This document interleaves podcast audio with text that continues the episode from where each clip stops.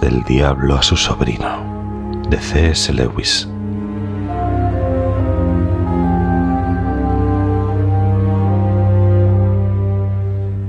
Mi querido orugario,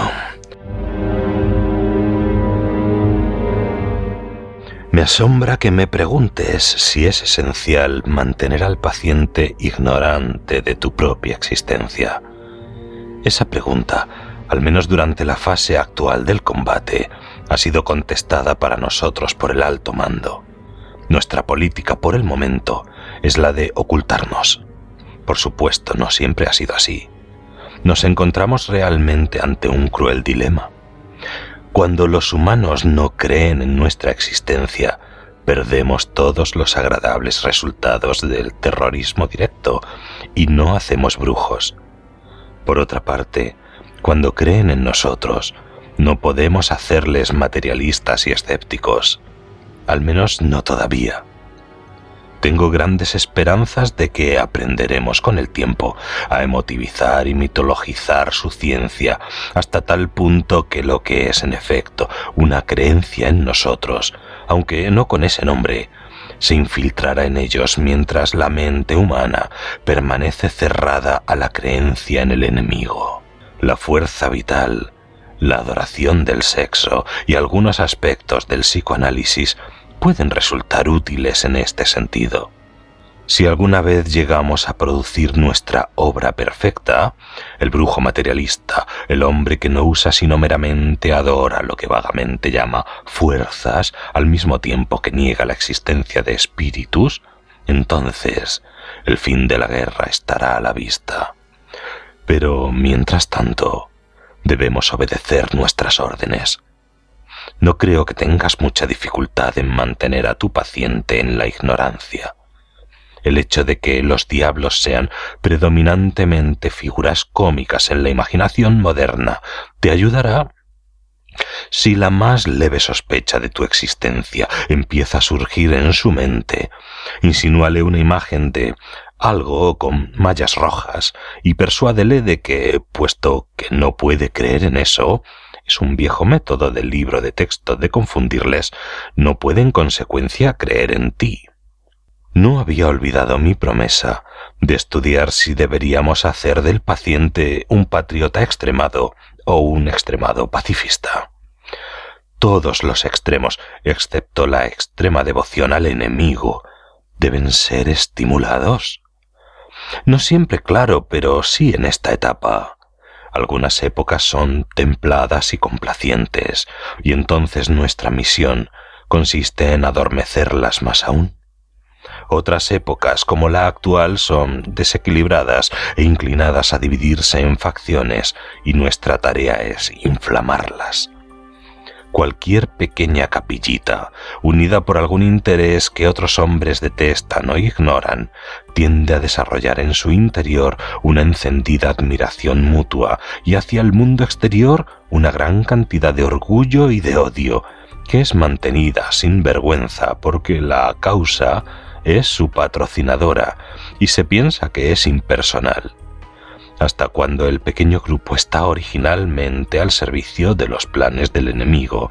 Esto es cierto.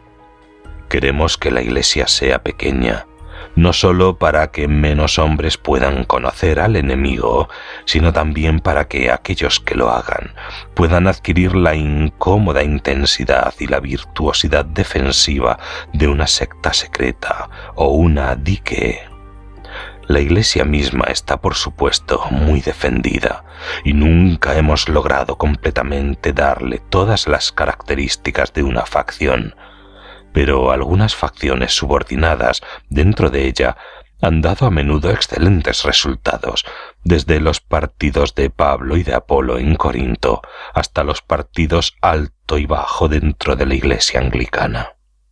Si tu paciente puede ser inducido a convertirse en un objetor de conciencia, se encontrará inmediatamente un miembro de una sociedad pequeña, chillona, organizada e impopular, y el efecto de esto, en uno tan nuevo en la cristiandad, será casi con toda seguridad bueno, pero sólo casi con seguridad tuvo dudas serias antes de la licitud de servir en una guerra justa, antes de que empezase esta guerra?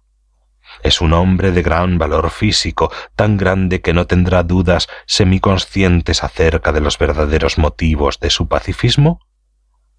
Si es ese tipo de hombre, su pacifismo no nos servirá seguramente de mucho y el enemigo probablemente le protegerá de las habituales consecuencias de pertenecer a una secta.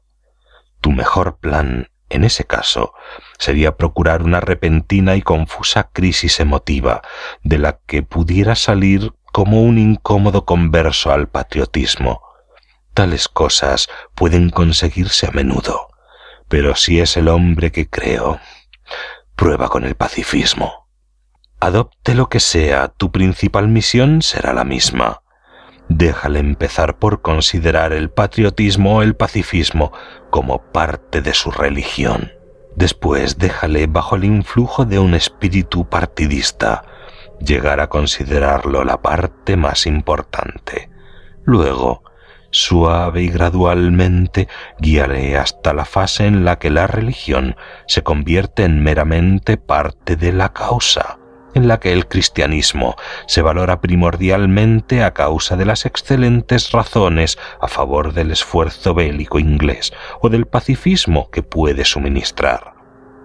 La actitud de la que debes guardarte es aquella en la que los asuntos materiales son tratados primariamente como materia de obediencia. Una vez que hayas hecho del mundo un fin y de la fe un medio, ya casi has vencido a tu hombre e importa muy poco qué clase de fin mundano persiga. Con tal de que los mítines, panfletos, políticas, movimientos, causas y cruzadas le importen más que las oraciones, los sacramentos y la caridad, será nuestro. Y cuanto más religioso en este sentido, más seguramente nuestro podría enseñarte un buen montón aquí abajo.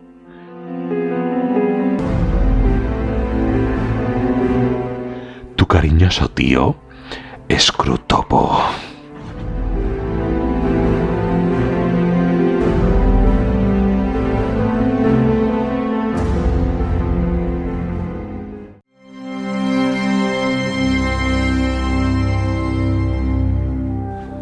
Cartas del Diablo a su sobrino, de C.S. Lewis.